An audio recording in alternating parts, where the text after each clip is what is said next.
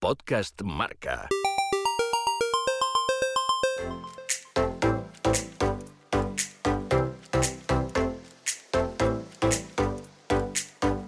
Íbamos a entrenar siempre juntos, salíamos del hotel. José Antonio González Linares es ciclista profesional y amigo íntimo de Chomín Perurena. Y nos, además, yo entrenaba muy fuerte y él también. Si salíamos del hotel, eh, 20 corredores del casa, los 8 kilómetros ya íbamos él y yo solos. Porque a mí me gustaba ir muy deprisa y él se ponía a mi rueda y yo arrancaba pim pam, un ritmo muy fuerte, hay gente que no le gustaba y se iban quedando y, y él y yo llegábamos al hotel solos, que tuvimos siempre una gran relación y hasta que yo pasé a profesional yo siempre fui un, un gran admirador de él. es buenísima persona, es un señor. José Luis Avilleira es ciclista profesional, ha conseguido el maillot de la montaña en las vueltas a España de 1973 y 1974. Y por ejemplo, en una montaña que gané yo, la de la caída del Jarama, que fui tremendamente mal herido y terminé la vuelta, mm, bueno, pues oye, se preocupaba por mí. Se preocupaba por mí, me preguntaba cómo estás, cómo esto, cómo lo otro. Y además, es más, intentó no molestarme lo menos posible. Detalles bonitos que hay dentro del ciclismo. director deportivo era sinónimo de Chomin Perurena. Ello Ruiz Cabestani es ciclista profesional, ganador de la Vuelta al País Vasco de 1985. Como hombre respetado dentro del pelotón y como persona que sabía ver la carrera y, y ver eh, qué es lo que había que hacer en cada momento, me parece de lo mejor que, que he tenido, si no el mejor. Perú para mí es de las personas más honradas que he conocido, siempre legal, nunca te ha mentido, siempre ha ido con la verdad por delante y bueno, eso dice mucho de las personas, ¿no? Francisco Giner es ciclista profesional y director del equipo Orbea. todo lo mejor que puedes decir de él es poco. Luis Otaño es ciclista profesional ganador de dos campeonatos de España y segundo en la Vuelta a España de 1964.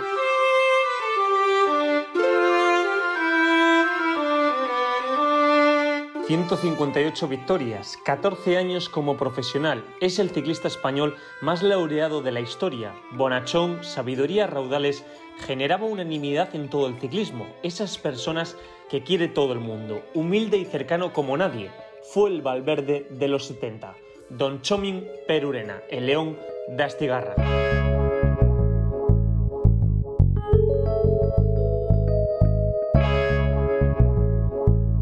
Domingo Perurena nació en Oyarzum, Guipúzcoa, el 15 de diciembre de 1943.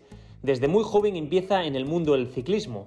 La bicicleta se convertía en aquel entonces en una herramienta de transporte para la vida cotidiana entre hermanos. Yo vivía en Ventas de Estigarraga y, y, bueno, pues el pueblo más próximo era rentería Estigarraga, había cuatro kilómetros y por lo tanto pues era, era una herramienta, ¿no? Herramienta para, para todo, para ir a, al colegio, para ir al trabajo, para ir de compras y de ahí empezó el tema, ¿no? La primera bicicleta pues fue una bicicleta mixta porque éramos hermanos y hermanas y lo utilizábamos todos. Chomin Perurena es ciclista profesional, es el corredor español con más victorias. Quedó segundo en la Vuelta a España de 1975. Pues había mucha afición y nuestro ídolo pues era Luis Otaño, que era un grandísimo corredor, que luego tuve la fortuna y la suerte de, de compartir equipo con él. Su familia regentaba un bar en el puerto de montaña en Ventas de Astigarraga.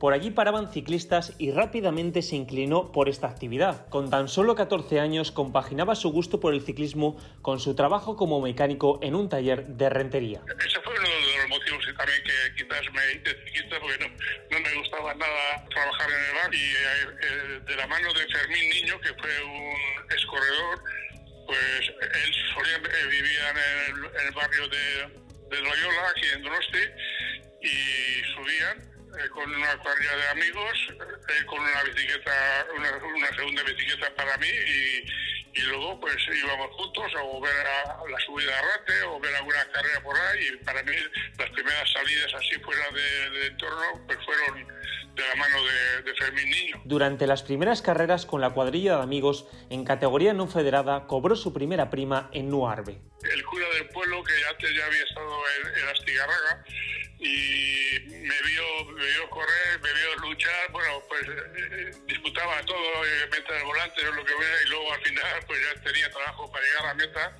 y me dio en una parte pues eh, una propina de, de 20 pesetas.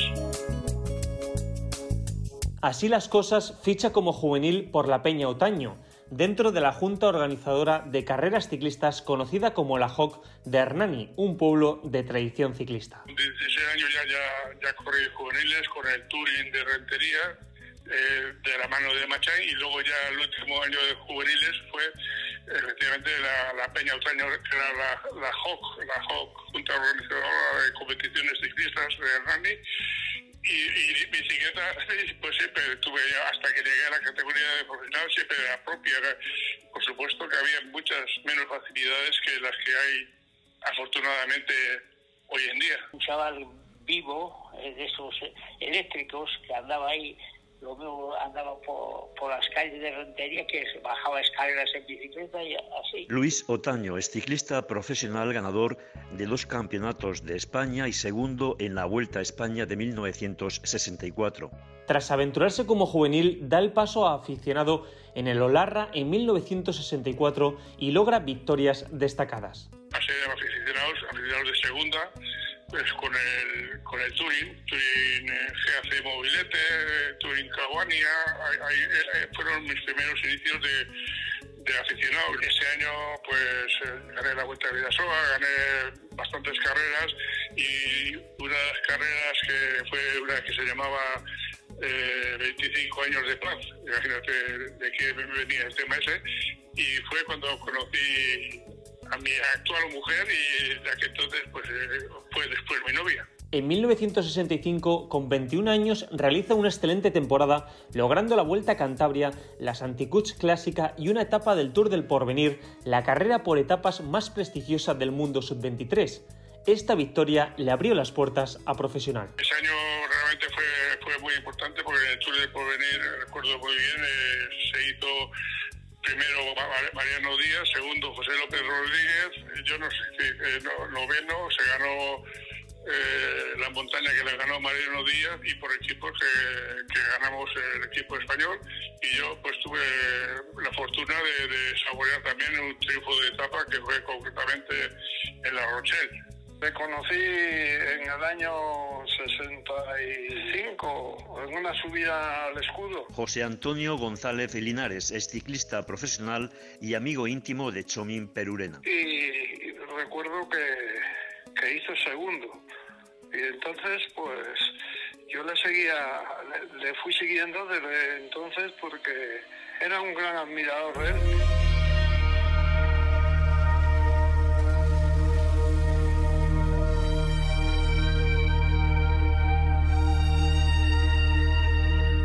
Luis Otaño fue el alma mater de la creación de Fagor en 1966, el primer equipo profesional de Chomin Perurena.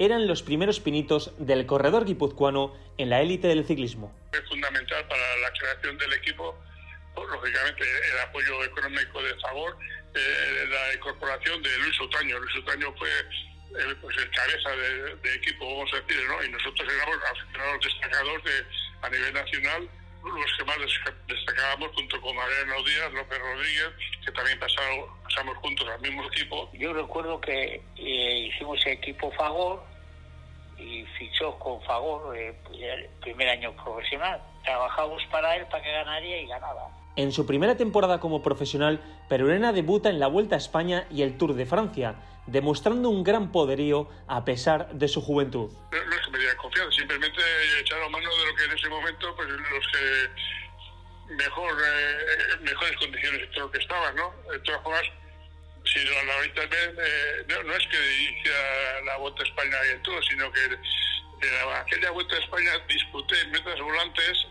que las gané a Ramón Sáez, que hizo segundo, y disputé la montaña, hice segundo, a dos puntos del primero que fue Gregorio San Miguel y, y luego correr el Tour. O sea que imagínate, hoy, parece que son otras otras historias, ¿no? Eh, eh, correr, en fin, eh, para esa creo que era, era bastante bastante burrada, ¿no? Pero en fin. En la ronda española, Chomin venció en la última etapa con final en Bilbao.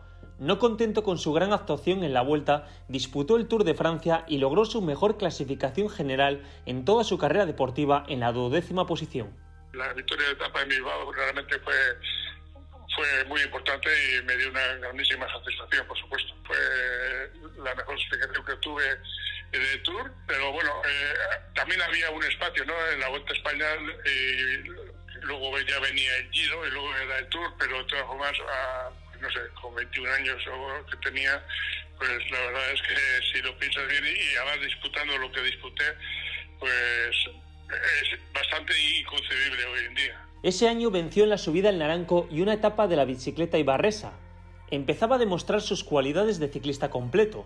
Para terminar la temporada participó en los Mundiales de Ciclismo en Alemania, pero tuvo que abandonar. Nosotros íbamos con una preparación muy corta. Eh, eh, no, no había carreras de, de fondo, quiero decir, que llegara a, los 200 kilómetros, ¿no? Ni, ni, salíamos al extranjero, a, las carreras que hay hoy en día, en Italia especialmente. Entonces, hasta los 200 kilómetros anduvimos con una moto, pero llegó la barrera de los 200 kilómetros y yo fui el primer corredor que yendo ya en el pelotón me metí, como se dice, a los bosses, porque al fin y al cabo era un autódromo, parte del autódromo. Y ya me metí a los bosses y lamentándome joder, primer mundial retirado, bueno.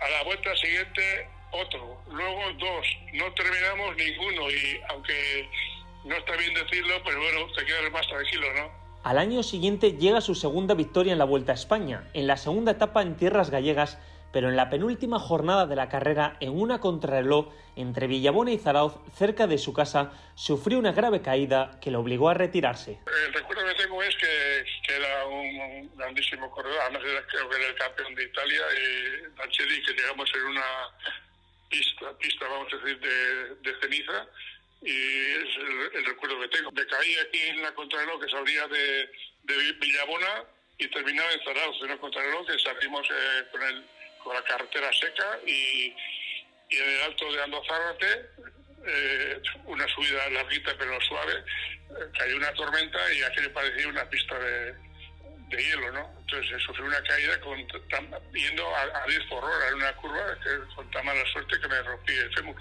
En esos años, Luis Otaño fue más que un compañero para Chomin, un hermano quien la aconsejaba constantemente. Yo era el padre, el luchador, el ayudante, era todo. En el equipo todo se hablaba, lo, que se iba a hacer o lo que se podía hacer, ¿entiendes? Y yo recuerdo decía, a mí dejarme el equipo casa, era digo, dejarme todo el casa a mí que yo me encargo. Y el director este habla mucho y después no hace nada. Había que darles moral, nos daban castaña, había que darles moral, si no salíamos derrotados. Le conocí yo, pues antes de fichar por CAS, por ejemplo, cuando ya nosotros éramos preolímpicos y, y estábamos en la pensión Bilbao en Madrid y él estaba allí ya con su novia o su chica o la que fue después su mujer. Y ya entonces yo creo que todo el mundo o todos los que éramos amateurs y eso lo, lo admirábamos, ¿no? Porque era un ciclista muy explosivo, ciclista que ganaba muchísimas carreras y la verdad que yo en aquella época pues era ya fan de Perú, ¿no? Luis Zubero es ciclista profesional. En 1970, Fagor se fusiona con Mercier, una casa de bicicletas francesa. Chomin considera ese año no muy positivo, en un ambiente enrarecido, aunque el ciclista vasco siguió cosechando victorias. En el 69 fue su último año como, como Fagor. En el 70 y y 71 hizo con Fagor Mercier, ¿no? Era, bueno, pero era, era Mercier, ¿no? Y entonces mi primera experiencia con Fagor Mercier pues fue bastante negativa porque era un equipo con presupuestos bastante bajo, eh, veías a, a, tu director que era Luis Caput eh, recogiendo bidones del suelo, salíamos en las etapas del tour, ningún día con los bolsillos completamente vacíos y la comida era lo que daba la organización, nosotros no nos podemos quejar en el sentido de que si eh, cualquier carrera de un día que íbamos, eh, todo nos lo pagaba a favor, ¿no? Pero, pero ya el plan, el ambiente no, no era, no. También la ilusión de, conocer un poquito del ciclismo extranjero, pues no fue nada, nada positivo, ¿no?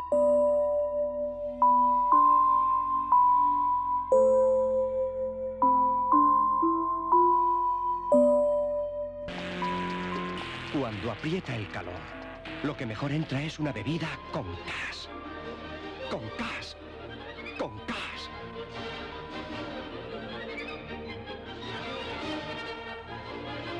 Y a todo gas. Las naranjas y limones tienen gas. Chomin gozaba de una excelente punta de velocidad y se defendía muy bien en todos los terrenos con grandes capacidades en la montaña. Dio muestras de ello con la ayuda de José Antonio González Linares cuando ingresó en el CAS, uno de los equipos fuertes de aquella época. No había pues, tantos sprinters como había, por en el equipo Favor, en el equipo Favor existían varios sprinters. Entonces, eh, gracias a eso, pues eh, yo creo que fue un pleno acierto, porque tuve también grandísimo apoyo eh, del equipo CAS, de mis compañeros y, especialmente eh, en los finales de, etapa de José Antonio González Linares. En 1971 cambió el calendario y decidió debutar en el Giro de Italia. Pero Urena no especulaba. A la mínima llegada al sprint defendía con ahínco la victoria. En la sexta etapa, con final en Orvieto, se llevó el triunfo. Fíjate, si estudiábamos la carrera, tanto los corredores como los directores, que fuimos a la, salida y bueno, solía haber una especie de, lotería o vamos a decir de quiniela para los periodistas, para los seguidores de, de Giro y me vino Chico Pérez en la salida digo, oye, oye, he apostado por ti porque termina en un altito y tal, una subidita y yo ni, me había enterado. Y estuve muy pendiente y al final allí en los últimos kilómetros se hizo un corte con, con grandes sprinters como Sercu, Zandegu, y demás, pero en la de esa subidita, pues me acuerdo muy bien que hizo segundo, que fue Farisato, y pude ganar, eh, y fue una grandísima ilusión eh, ganar una etapa, la primera vez que iba al Giro. Estaba eufórico y la verdad estaba muy contento. Y no sé, al inspector le pareció un poco sospechoso y bueno, aparte de registrarme todo y, y comprobar por dónde salía la orina para, el control, me, me, hizo abrir la boca, me miró dentro de la boca y todo, pero bueno, estaba bien tranquilo y, la alegría de luego fue, fue inmensa y eso fue quizás lo que, lo que le llamó un poquito la atención al inspector. Durante su larga trayectoria en el CAS, Linares fue una pieza fundamental en su carrera. Se convirtió en el lanzador de infinidad de volatas. Era un hombre que si llegabas con él tenía una gran seguridad en, en que ganaba nosotros éramos tan amigos. A mí yo era un hombre muy fuerte en los últimos kilómetros y siempre eh, ya veías que la carrera iba a llegar al sprint, si íbamos un grupo de 12 o 14, eh, pues sabías que él era un seguro de vida entonces yo era pues el, que más trabajaba para él y le hice todas las llegadas. Eh, imagínate eh, el potencial que tenía yo para hacer eso, que ahora estás viendo que entre 5 o 6 corredores hacen los últimos 10 o 15 kilómetros. Pues entonces los hacía yo solo. Que vayas allí a rueda eh, y que no te repeguen con nadie, que no te cierren ni nada y vayas el segundo, el segundo, el segundo en todas las curvas y tal para llegar a la, a recta final ¿eh? yo le dejaba 400 o, hasta 300 metros de meta cuando yo me apartaba, porque ya no te necesitaba para nada. Otros se esconderían, intentarían atacar ellos en los últimos kilómetros. Claro que era importante, porque Linares era pues, pues un fenómeno, la verdad, con un poderío enorme y los dos se llevaban de maravilla porque eran carne y uña. Dentro del equipo, digamos, o de las Linares era un hombre que muy exigente, ¿no? Incluso para nosotros mismos como compañeros siempre teníamos que estar ahí en cabeza, siempre teníamos que estar dando la cara y, y dándolo todo, ¿no? Luis Zubero es ciclista profesional. Esa temporada compitió en su sexto año en la Vuelta, logrando la victoria en Almería y manteniendo el maillot de líder 11 etapas. Terminó la etapa vino como un loco, eh, vino Zambegu, que era un gran sprinter, y, me preguntó, ¿quién ha sido? ¿Quién ha sido? Digo, yo, yo he ganado yo. No, no, ¿quién ha sido el lanzador? Y el lanzador fue eh, González Linares. Y llegamos a la meta, a 400 metros yo me aparté, él ganó la etapa, y había un velocista muy buen italiano que llegó allí, Dino Zandego, le agarra así por la espalda a Perú y le dicen, ¿quién, quién ha fatto? ¿Quién ha fatto la volata? ¿Quién ha hecho la volata? ¿Quién había hecho la llegada? Estaba impresionado porque no había podido salir ni de rueda. Al día siguiente de su triunfo en Bañolas, entraba en escena la montaña, con final en Formigal. Primer detalle de humanidad y compañerismo de Chomi. Nunca he sido un corredor que ha mirado por, por, por mí para por intentar ganar, sino que eh, prefería asegurar la victoria con algún compañero de equipo, como ocurrió en el caso de Fuentes, ¿no? El primer año que ganó, a mí me vino eh, a Ruti a, pedirme a ver qué hacía cuando iba Fuente en la, etapa que ganó en, Formigal. Con, una minutada, ¿no? Y yo le dije que para adelante, adelante iba con Pepe Grande y luego eh, eh lo que le dijo fue, aparte que eran muy amigos los dos, eh, Grande y Fuente le dijo o le dejas o, o, le pagas, ¿no? Y le, atacó, le atacó en Monrepos y llegó solo. Ese mismo año tuvo que retirarse en el Giro de Italia, después de una jornada muy calurosa con llegada al Estelvio. En la vuelta ya, terminé con infiltraciones en, la rodilla y a los pocos días era el Giro y bueno, pues también contar lo cierto que me llevaron al Giro. Y ahí también, ya tengo, pedido allá, ahí fui donde el doctor de... Porque entonces no, teníamos, he considerado el mejor equipo del mundo, ni médicos ni puñetas, y, el, médico puso en el parte, en el parte oficial, eh, el, el, sinoquio de, de Pelureña va bene si fare caldo, digo, si hace calor como que iba a ir bien, si no mal, y hacía un calor que, que se derretía hasta el asfalto, ¿no? Logré terminar la etapa, que por cierto hubo muchísimos corredores que llegaron fuera de control, que terminaba en un alto que ganó Puente, y al día siguiente pues, opté por no, por no salir. Para terminar la temporada logró tres etapas en la Vuelta a Cataluña, entre otras tantas en 1972, y ahí arrancó la rivalidad con José Luis Avilleira. Yo estaba disputando la montaña, él disputaba otras cosas, disputábamos las etapas, y al ser unos corredores parecidos los dos, con unas características tan parecidas. José Luis Avilleira es ciclista profesional ha conseguido el mayor de la montaña en las vueltas a España de 1973 y 1974. Siempre él un escalón por encima de mí, en resistencia, eh, en velocidad, pues es que era continuo. O sea, es que la rivalidad, podemos hablar de la Vuelta a Cataluña, pero estaríamos hablando de, todas las clásicas de España, que hacía primero él y segundo yo. En 1973 esa competencia se acrecentó y lo pudimos ver en la Vuelta a Cataluña y en el Gran Premio de Navarra, ambas ganadas por Perurena. Más importante, sin lugar a dudas, eh, como vuelta fue la, Vuelta a Cataluña que gané. ¿Cómo la gané? Pues bueno, estando muy bien en forma, después del Tour. Era un sprint lanzado, yo en mi equipo no tenía lanzadores, él tenía Linares y bueno, tenía que jugar con, con, con, e, ellos, ¿no? Y Linares, eh, un portento, era de los que ponían la bicicleta 70 por hora durante un tiempo y ya ir, ir ahí ya era difícil. Y luego, claro, cuando arrancaba Perú, arrancabas con él. Era muy difícil pasarle, era muy difícil. O sea, y si era plano, imposible. Pero no para mí, ¿eh? Para corredores extranjeros importantes también, ¿eh? Velocistas belgas. Antes logró una destacada victoria en la sexta etapa de la Vuelta a Suiza, una de las carreras por etapas más prestigiosas del panorama ciclista.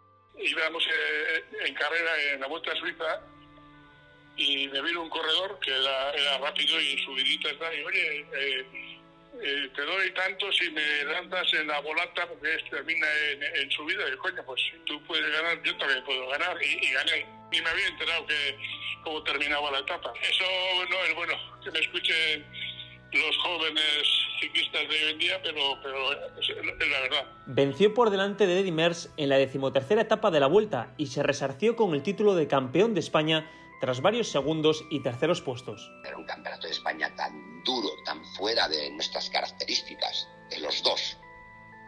Era dar vueltas a Montjuic, 260 kilómetros o 70, yo qué sé, y Montjuic y calor. Y entonces estaba muy fuera, pero bueno, estábamos muy bien los dos, los dos lo queríamos ganar. Y ahí sí que intervino un poco la casualidad. Él no iba conmigo, yo iba adelante, y un grupito pequeño de atrás, lo justo a un kilómetro de meta, lo acercó hasta donde estaba yo. Y una vez que lo acercó a donde estaba yo, pues me ganó. Así, fácil. 1974 fue mágico para Chomin Perurena. Se proclamó campeón de España de montaña en el Valle de Leiza en Navarra y campeón de España de fondo en el circuito de Torrejón de Ardoz en Madrid sobre 252 kilómetros. Iba convencido de que, podía y que debía de ganar. Y esa victoria sí me dio una gran satisfacción. Y de todo el pelotón, eh, pues no sé, eh, el titular de un periódico fue los 12 de la fama o eh, terminamos 12 solamente. Y, una carrera que me hizo muchísima ilusión pues fue el Campeonato de España de Montaña que conseguí aquí en, Leiza, en Alto de Escuro, vamos a decirlo, eh, el Campeonato de España de, Montaña, ¿no? Carreras que, sí, que, que me han marcado, que me han dado una gran satisfacción. Ese año afrontó su cuarto Tour de Francia con frenesí. Estaba en su mejor momento y arribó a París siendo rey de la montaña uno de sus mayores logros. Al inicio del, tour eh, fue cuando Campañolo sacó el grupo llamado de Titanio, que costaba pues eje pedalier, ejes de pedales, eh, la dirección y hacía varias cosas más de, titanio. Pero solamente dieron, no sé si fueron tres o cuatro juegos al equipo CAS y, y me comentaron, si quieres ponerlo tienes que disputar la montaña. Y me animó también mucho un amigo y masajista, Nicolás Iparraguirre, y me dediqué a la montaña desde el principio. Con la cosa de que en aquellos tiempos, pues los de cuarta categoría, pues igual tenían, no sé si eran tres puntos, ¿no? Hoy en día, pues es, un punto.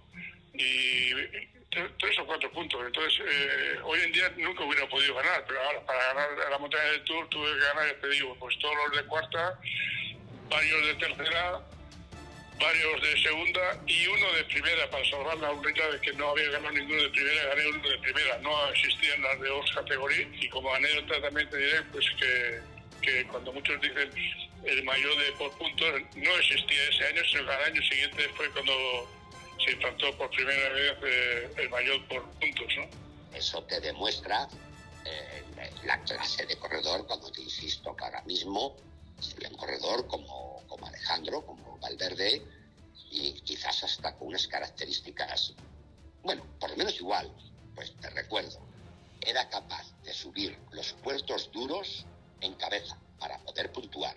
Eso ya importante, ya que dice el perfil de corredor que era. De igual manera lo tenía que hacer yo. Mi handicap, bueno, lo sabe poca gente, iba con una costilla fisurada y cada vez que pintaba me clavara un puñal en el pecho. Con esto, ¿qué quiero decir? Evidentemente, que tampoco lo hubiera ganado. Él, siempre tan señor ¿no? y buen amigo, dice, pues sí, gané la montaña del Tour de Francia y estaba Villeira. Fue su exclamación y además como, diciendo, ojo, que, que, gané la montaña y estaba Villeira, como diciendo que, que, no me la regalaron, vamos. A pesar de no haber ganado ninguna vez la clasificación final de la Vuelta a España, que estuvo a punto de lograrlo en 1975, su nombre está unido al de la ronda española como una de las grandes figuras que ha dado la carrera. 12 triunfos de etapa, 14 vueltas a sus espaldas que durante muchos años permaneció ese récord. Además de ser el corredor que más ediciones ha vestido el maillot de líder, 5 años. Manzaneque, el belga Suers y Tamames fueron los mejores clasificados en el orden que acabamos de citar. No obstante, el vencedor absoluto de la Vuelta Ciclista España fue Agustín Tamames con un tiempo de 88 horas 56 segundos, seguido de Perurena y de Miguel María Lasa. Como decíamos, la última jornada de la Vuelta de 1975 es el día más amargo en la trayectoria de Chomin Perurena. Miguel María Lasa y Chomin se repartieron el maillot de líder. El final de fiesta estaba montado en el velódromo de Anoeta de San Sebastián con sus 10.000 espectadores. Tamames les robó la cartera a los dos corredores vascos. Fue la gran ocasión perdida. Tamames, que, hizo un final de vuelta que se salía, pues, pues que consiguió superarme la, ventaja que le llevaba. Aparte que yo ya salí ya mentalizado de que podía quedar incluso cuarto o quinto, porque tenía cerca eh, a Tamames, a Miguel Mari Lasa, a Kuiper y Ocaña también creo que andaba por ahí. O sea que perfectamente podía haber quedado quinto y sin embargo pues eh, quedé segundo. No lloré en su momento, no he llorado nunca, pero no se me ha olvidado. Lo que más me impresionó fue el silencio del velódromo. El velódromo estaba a tope y, ese silencio ya significaba ya todo, ¿no? Sí, sí, ya, estaba ya, ya, ya, ya, conocedor de, que había perdido de que había perdido la vuelta. Tras la decepción se recuperó una semana después y logró un triunfo de etapa en el Giro de Italia. Al año siguiente tuvo otro detalle de compañerismo en la vuelta con Linares en Cambrils. Y yo iba muy mal, iba muy mal, había soportado las palmeras y es de esos días que tienes malo. Y me acerqué al coche de, de Doctor Salinas y me dolía mucho la cabeza, de un calor brutal. Y me dio una aspirina y, y nada, un, un de Coca-Cola y yo me recuperé. Y cuando faltan 20 kilómetros, arrima Pedro dice, ¿cómo vienes? ¿Vienes para hacerme la llegada? Digo, joder, pues me encuentro de puta madre. Digo, me encuentro bien. Así que ponte rueda, que, ahora vengo bien. Y le controlé aquellos kilómetros. Y cuando estábamos entrando en el último kilómetro, que había curvas y una rotonda, él iba a mi rueda, y iba primero, iba muy deprisa.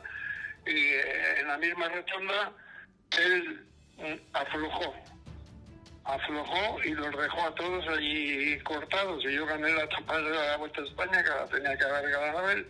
Yo cogí, me dijo, ale, ale, sigue. Y miré así un poco, vi que llevaba las tres o cuatro bicicletas que él se había, había cortado y gané la etapa. Su última victoria en la Vuelta fue en 1978 en San Sebastián, donde había perdido a la general tres años antes. Como usted desafía y vence al frío y al calor, al viento y a la lluvia. Teca, dos grandes equipos de acero. En 1979 se marchó al Teca con su amigo Linares, pero fue una temporada para olvidar. El León de Astigarraga se retiraba al finalizar la temporada tras una vasta trayectoria inmerso en un ciclismo que ya no existe. Nos referimos a unos itinerarios hoy en día imposibles, unas bicicletas y unos maillots elementales y unas carreteras nefastas fue el año que me sobró, ¿no? Pero bueno, fue una oportunidad que me daba Santiago Revuelta ser director o corredor y con una mínima diferencia opté por equivocadamente, equivocadamente por, por ser ciclista, ¿no? Pero eso fue un, error que siempre lo he lamentado, ¿no? El primer el último año, pues no. De la forma que, que terminamos, pues, pues no me, no me, dio, no me da ninguna satisfacción. La época de los 70 es la época prodigiosa del ciclismo, no se ha vuelto a dar nunca ninguna otra una época como aquella. Y ha empezado un Tour de Francia y tenías 10 corredores para ganarlo. Ahora tienes uno o dos o tres. Hizo que, que la época de Perurena pues fuera, fuera tremenda. Todo lo que hizo adquiere un, un, un doble valor, un valor añadido. Pues cuando conviví con él o convivimos juntos, pues todo, era amigo, era compañero, era nunca tenía una mala, no sé cómo decirte, siempre estaba contento, siempre estaba alegre, siempre estaba con alguna broma, no sé, un compañero fuera de serie, la verdad. Luis Zubero es ciclista profesional. Destacar en su palmarés las nueve victorias de etapa en la Vuelta al País Vasco, 11 triunfos parciales más en otras ediciones de la Ronda Catalana y cuatro etapas en la Vuelta a Andalucía. Ahí siempre tengo la pena de que, bueno, eh, tengo también eh, varias etapas eh, en la bicicleta ibarresa y que para algunos se consideran pues, lo, lo, que es hoy en día la vuelta al País Vasco, ¿no? Y para otros no. Entonces, eh, para mi historial, pues, pues sería interesante, que estoy, creo que estoy igualado con San Kelly, aunque consiguió las mismas victorias en menos años. Pero si se contaran o se contabilizaran las de la bicicleta ibarresa, pues, pues tendría algunas victorias más. He sido un corredor que me he entregado desde el principio de temporada, por eso muchas veces, pues en Andalucía, en la Vuelta a Andalucía ya iba disputando y, he conseguido en varias ocasiones etapas, ¿no? Entonces eso quizás me ha hecho ganar el afecto de la gente porque he disputado eh, en todas partes, eh, ganes o no ganes, ¿no? ¿no? No he sido un corredor que me haya dedicado, pues voy a llegar aquí al máximo o mejor momento a esta vuelta o a la otra, nadie regala nada y, y el ciclismo igual menos que, en otros casos, pero bueno, la verdad es que en la vuelta no, no es que salir a la general, la general, pero bueno, bueno igual la, la buena actuación y disputar las etapas y conseguir bonificaciones y demás, pues también están ahí eh, adelante.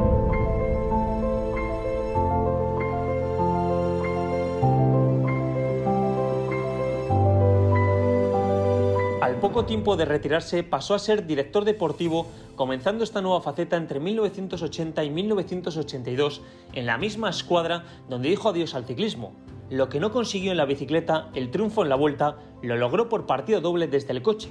El primero en 1982 con Marino Lejarreta. Tuve una experiencia muy buena porque tuvimos eh, un equipo pues, muy internacional y ya participando pues en el calendario internacional prácticamente por todo el calendario, ¿no? Entonces pues sí, eso fue un paso importante para mí. Dentro del equipo CAS, en carrera ya ejercía labores de, a veces de, dirigir, igual que tenía, eh, bueno, pues eh, el mando, vamos a decirlo, Linares y López Carril, pero no sé, esa, labor pues, de ver de la carrera y, y, a veces había que tomar decisiones que porque no llegaba el director, porque no es como hoy en día que en el momento que, que se produce una escapada a los cinco segundos ya sabes quiénes van, ¿no? Entonces tienes que estar tú allí pendiente y esa labor pues me, me la dio, esas funciones me las dio la carica que en su día también pretendía que yo fuera director del CAS. En el año 80 en la Vuelta a España, bueno, pues eh,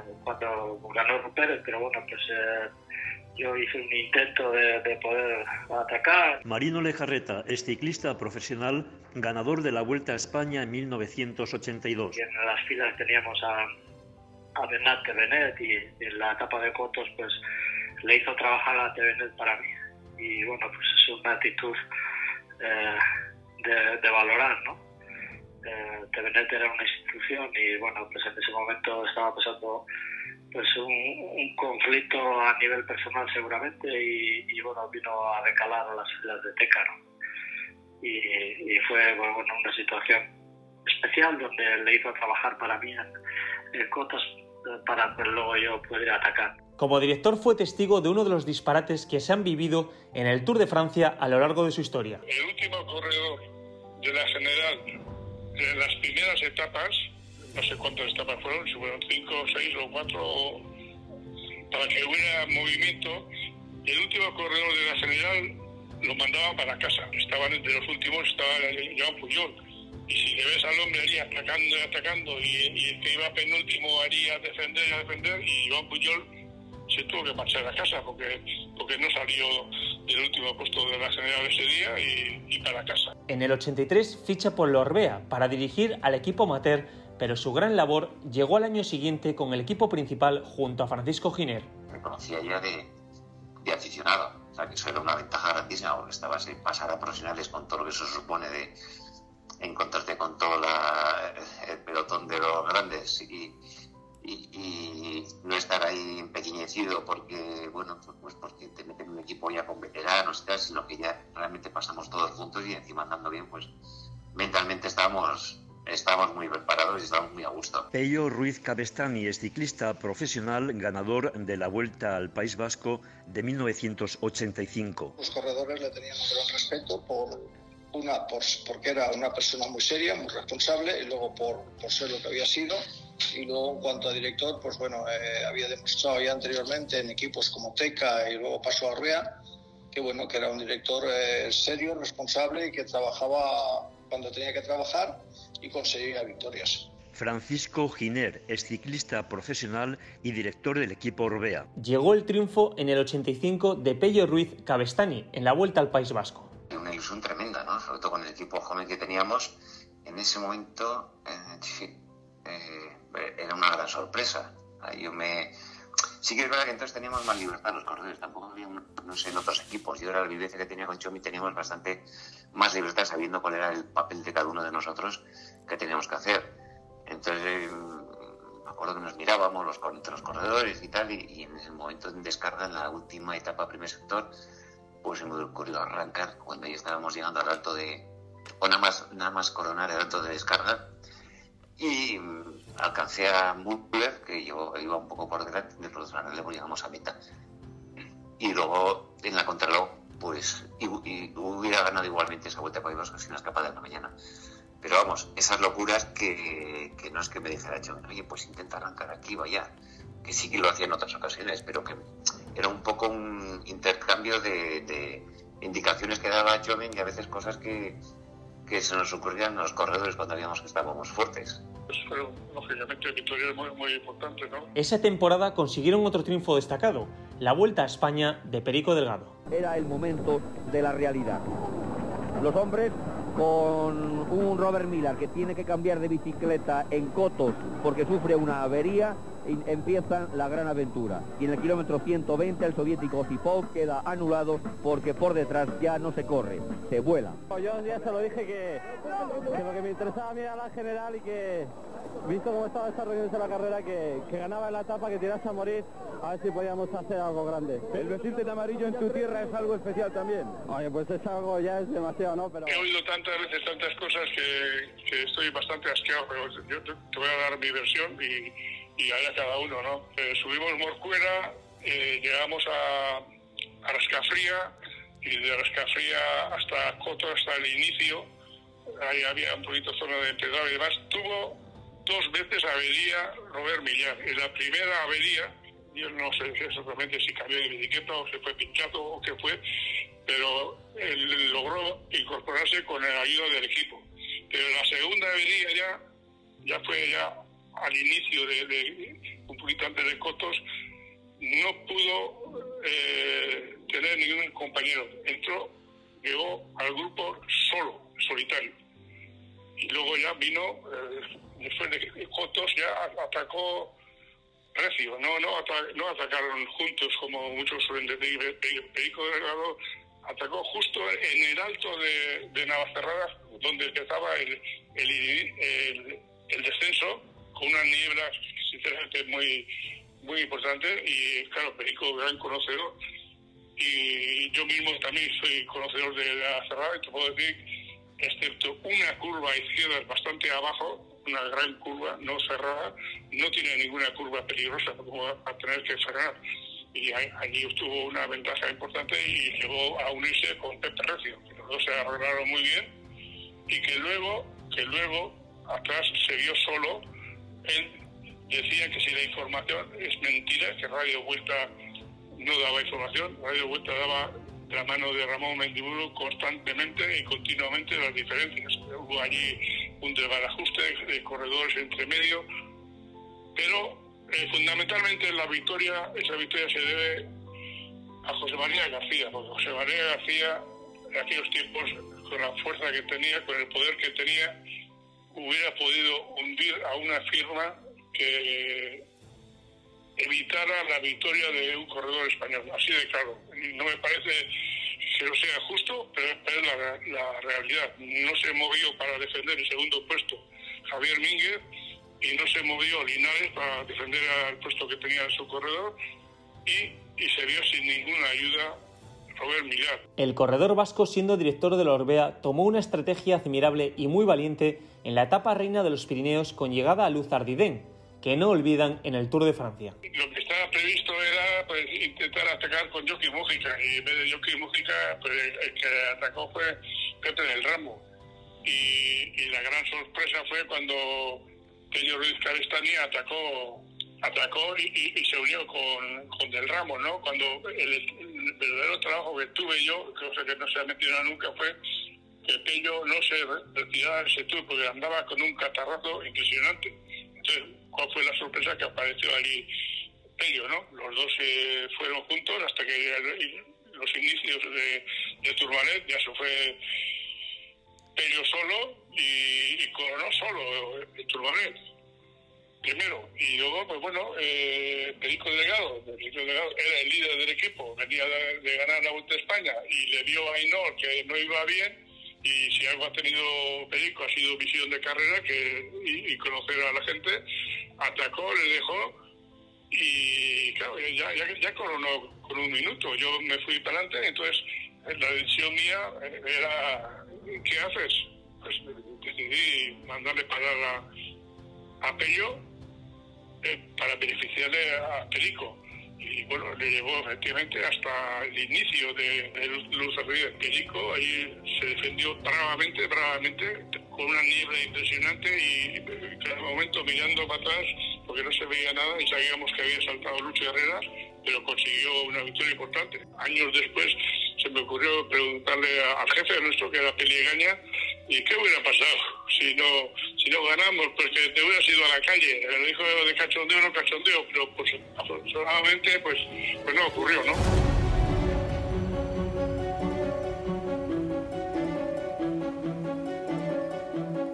En 1994 dio sus primeros pasos como equipo profesional el Euskadi bajo la dirección deportiva de Chomin Perurena, el embrión de lo que sería más tarde el reconocido Euskaltel Euskadi. La cercanía con el ciclista y el, buen ambiente que Chomin, que creaba. Samuel Sánchez es ciclista profesional oro olímpico en Pekín 2008. Un corredor muy versátil, con mucha capacidad de conseguir victorias con una ambición desmesurada y yo creo que eso es lo que les trasladaba a, los ciclistas, ¿no? Mucho en, el equipo Sky. Al final yo creo que él fue un emblema del ciclismo vasco. Y yo me acuerdo que, Igor Flores y gente que... y el propio Igor González Aldano, que coincidió con Chomin, y luego fue, fue nuestro nuestro director en, en Euskaltel y manager del equipo, nos decía eso, ¿no? que cuando se ponía serio y sacaba la mala leche, que uff, tela.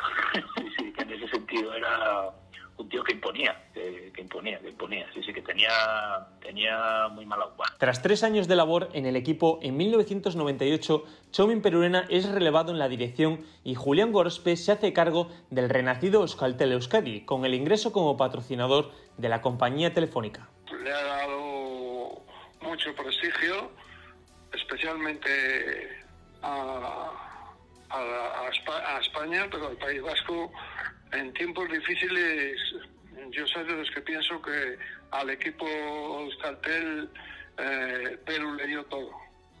Perú le dio todo, sin embargo, con él eh, no se portaron bien, porque cuando salió el equipo Euskaltel, que era el mayo verde y blanco, pero era el director y entonces era difícil participar en las, en las vueltas, en la Vuelta Levante o en la Vuelta Andalucía, porque había muchos equipos se que venían y oye, era un equipito cuando salía que a los equipos pequeños no, si ibas tenías que a lo mejor que pagarte eh, el hotel o algo, ¿no?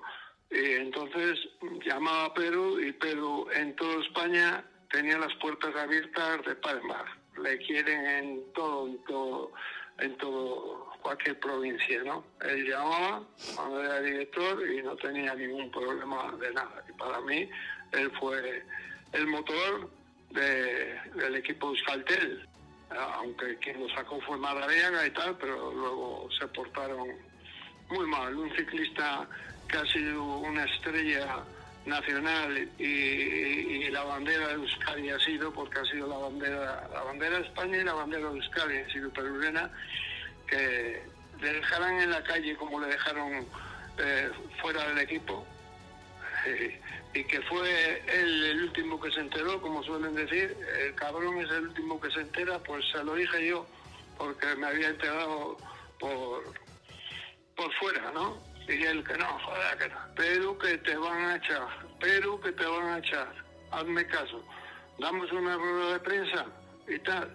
¿eh? Y, el tío es tan buena persona que no quería hacer mal a nadie. Él nada más iba a decir que, había hecho todo por el había dado todo y ahora el equipo de su casa le mandaba a la calle.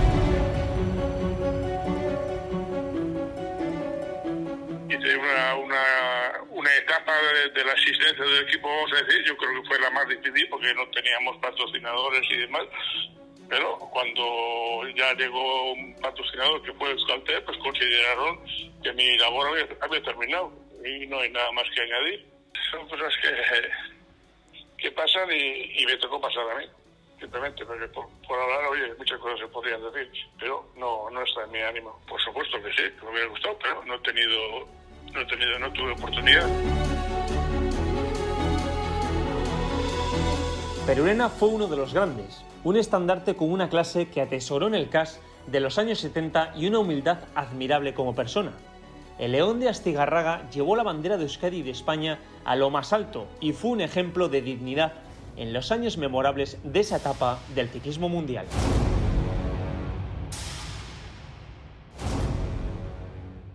Un poco más de mi generación, que también ya somos ciclistas que, prácticamente ya hemos pasado un poco ya la historia también, ¿no? Porque de la generación solo queda Alejandro.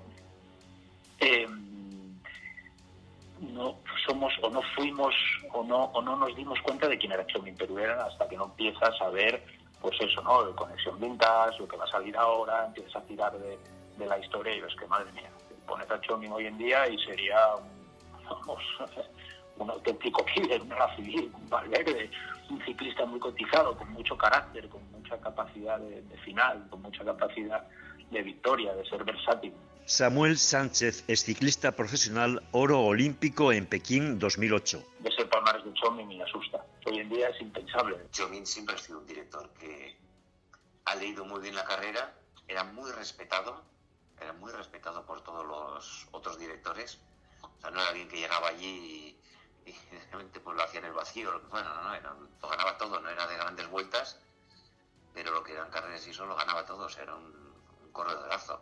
Pello Ruiz Cabestani es ciclista profesional, ganador de la Vuelta al País Vasco de 1985. Yo que he vivido su trayectoria toda la vida, toda la vida, lo mismo como director, eh, como comentarista que está, un señor en todos los lados y cuando habla perurena eh, eh, eh, se pone de pies todo el mundo. José Antonio González Linares es ciclista profesional y amigo íntimo de Chomín Perurena. La humildad que tiene Perurena hay muy pocas personas que la tengan, porque yo te acompaño de Lendakari, me cago en que tú eres la bandera de Euskadi, de todos los vascos, y yo te acompaño y decir esto es lo que ha pasado.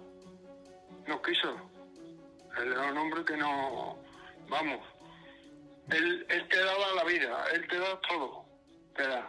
Pero luego él no vale para pedir. Ya se veía que venía con mucha clase. Paulino Goicoechea, coordinador de la Junta Organizadora de Carreras Ciclistas conocida como la JOC de Hernani. Al principio le costó empezar a ganar carreras, pero luego ya ganaba fácil. En la etapa reina, en los Leones, eh, yo iba muerto y Fuente antes de atacar para ganar la etapa me dijo, ¿llevas agua? Digo, no.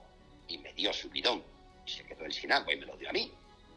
Son, bueno, detalles que se tienen entre ciclistas que, que manejan ese nivel, ¿no? Y que unas veces te necesitas y otras veces pues los necesitas. José Luis Avilleira, es ciclista profesional, ha conseguido el mayor de la montaña en las vueltas a España de 1973 y 1974. Yo creo que puedo presumir que en el ciclismo, si algo tengo, pues es lo que me ha dejado, ¿no? Eh, eh, eh, amigos, amistades y ya no solamente, no digo conocer, ver el mundo, pero sobre todo eh, notar que la gente pues te aprecia como persona, ¿no? Eh, lo otro, lo de deportista, se termina y lo de persona, pues dura toda la vida. Podcast Marca.